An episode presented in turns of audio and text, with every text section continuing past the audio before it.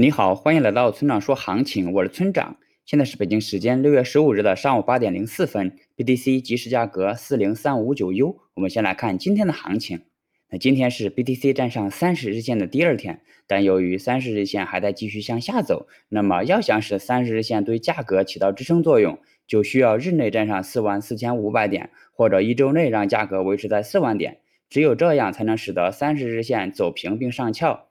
我们现在又得知上方比较重要的压力位有四万两千点、四万六千点以及四万八千点等点位。那么后市直接突破四万八千点，抵达五万点的概率是很小的。因此，只要接下来一段时间，BTC 能维持在四万点上方，也就算强势行情了。而一旦跌破了四万点，甚至三万九千点，又会进入前一个震荡区间。总结一下，趋势偏多。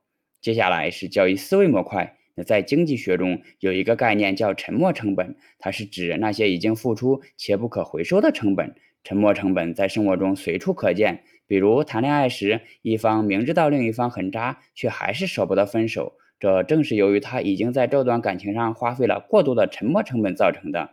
我们在交易时也同样会受到沉没成本的影响，比如在某段时间内你反复被止损，虽然每次的损失只有一点点。但止损的次数多了，损失也就大了。此时的你很容易做出如下不理智的决策：我再也不止损了，要么爆仓，要么暴富。也正是这样的决定，真的会让你爆仓。因此，无论行情多么的对你不利，也不能脑子一热就对着行情发脾气。